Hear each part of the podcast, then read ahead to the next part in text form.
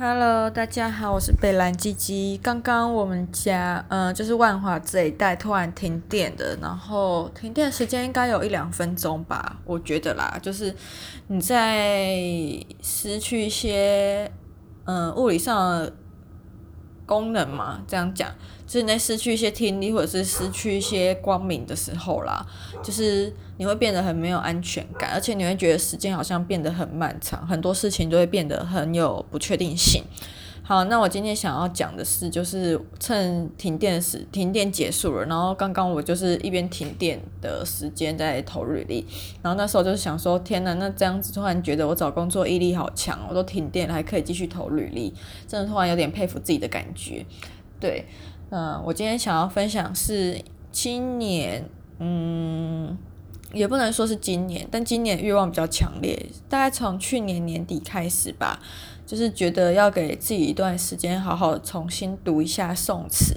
那我最近在看的一本书，叫做好像是什么夏坤吗？还是夏什么？反正我就记得他的姓是夏天的夏。宋词，我来顺便查查看，宋词的故事吗？好像是诶、就是他的书籍 cover 蛮哦，有故事的宋词啦。然后我觉得他书封 cover 蛮美的，所以就觉得哦，夏坤。就刚好图书馆有那本书，所以就拿来看看了。然后就是最近没有工作时间，就是下班就会去图书馆啊，然后待到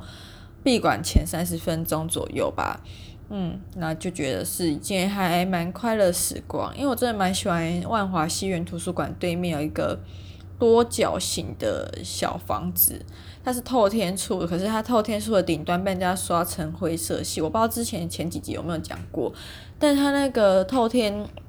的顶楼被刷成那种水泥灰，我觉得。看起来远看，然后每次眺望它的时候，都觉得还蛮有质感的。然后偶尔都会有一个男生上去晒一些谷物，就很喜欢在那个小小空地上面摆了一张木桌，然后上那个木桌上面会放一些古着啊，或者是一些包包，一些算是蛮有设计感的单品吧。就觉得看的好像有一种很喜欢这种简单然后平静的日常的感觉，就会觉得好像生活很美好，就很疗愈、很舒服，就是我喜欢这图书馆原因。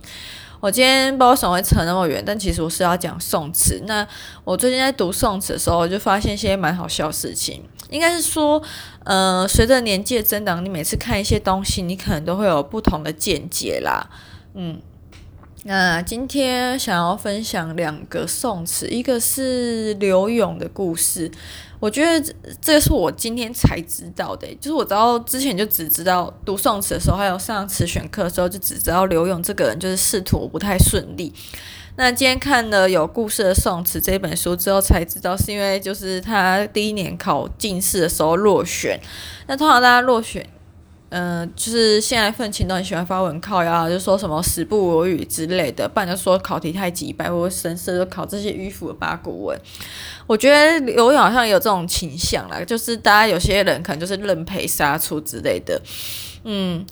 那他就是那种一直在发牢骚的人呢，这个发牢骚的文，他写一首一阙词啊，然后发牢骚的内容好像也被皇帝听到了。反正他最后就是靠腰的内容，就会变成好像什么。没考上啊，都是国家损失最好人才。其实我在看的过程中觉得蛮好笑，因为我觉得好像我有时候也会，也不是有时候，海蛮常也会有这种感觉。就是举个例子来说好了，嗯、台北的双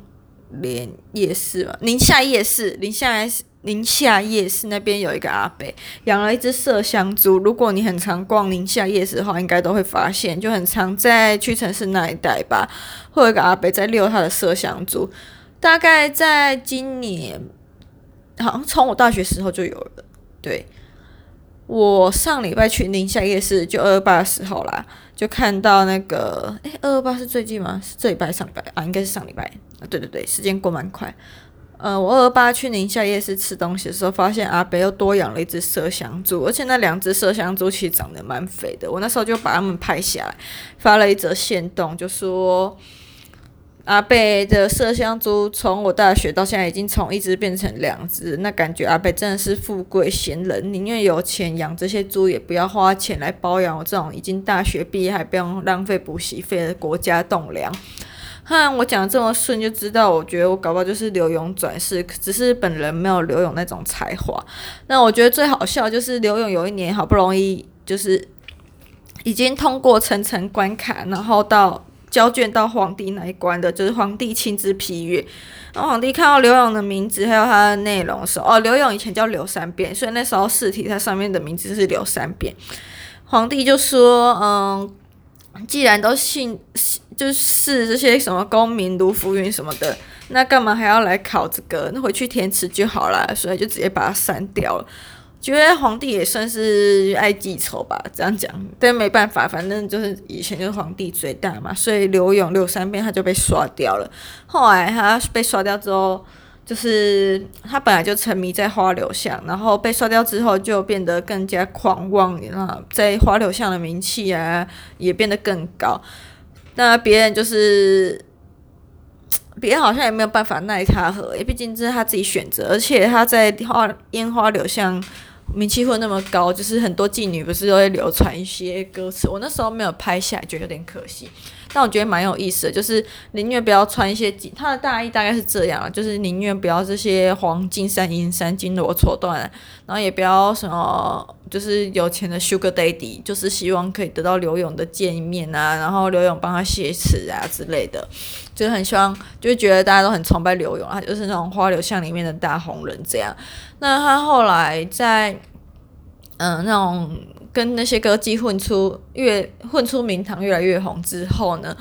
大家在那边唧唧歪歪的时候，他都会说自称他是奉旨填词刘三变，我觉得蛮好笑的，就是有点在讽刺自己跟讽刺皇帝的感觉，就是自嘲自娱娱人啊。我觉得在这方面好像 EQ 也算蛮高的，就是自己考不上，然后就会说我是奉奉皇帝的命令来填词，就说奉旨填词刘三变。我觉得这个绰号其实蛮好笑的，当时。呃，今天早上看到的时候就觉得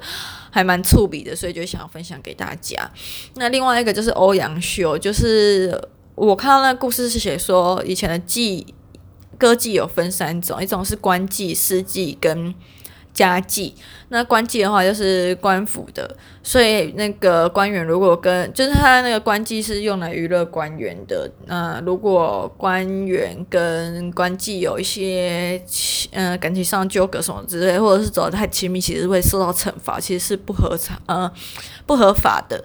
那时候欧阳修的主呃老板其实知道这件事情，不是皇帝就是他的上级主管知道这件事情，但是因为他是一个恃财爱财的人，所以就没有特别因为别人检举他这件事情就去记就去记住他或者是刁难他。然后我看欧阳修写一首词，我忘记叫什么了，嗯，唉。反正就是一个新嫁娘吧，就现在突然想不起来，年纪大就这样。反正就是一个新嫁娘啊，然后刚嫁入夫家，跟丈夫之间感情很好，还沉浸在幸福的欢乐中。